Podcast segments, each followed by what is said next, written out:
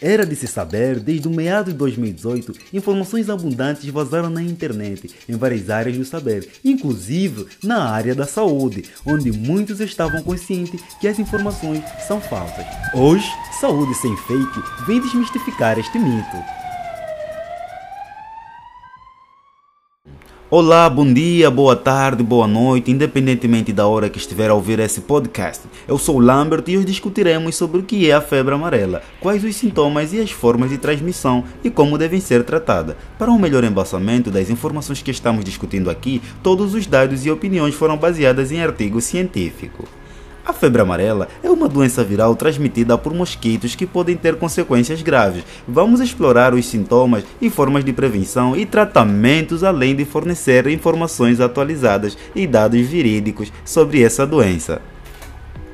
A primeira referência à febre amarela no Brasil foi no 1685, com a ocorrência de surto em Quarto, Urubis de Capitânia e Pernambuco, Recife, Olida, Ilha de Itamaraca e Goiânia. Os vírus da febre amarela e o mosquito Aide vieram juntos da África, nos navios negreiros. A febre amarela é transmitida pelos mosquitos Aedes em áreas urbanas e os gêneros hemagogos e em áreas silvestres. Os primeiros sintomas da febre amarela são febres, dores musculares, dor de cabeça, calafrio, náuseas e vômitos. Em casos graves, a febre amarela pode levar a sintomas mais severos, como intércia, hemorragia, insuficiência, hepatite e renal, além de comprometimento do sistema nervoso. Como se prevenir da febre amarela?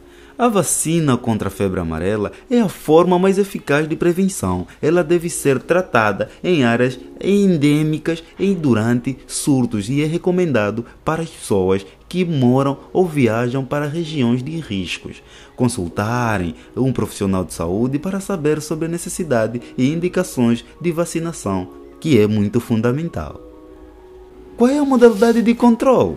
Saúde sem fake responde é eliminar criadouros de mosquitos como recipientes com água parada para reduzir a propagação de doença. Não há um tratamento antiviral específico para a febre amarela, mas existe vacina gratuita ao SUS, Sistema Único de Saúde, que deve ser tomado caso a pessoa vá visitar uma área endêmica.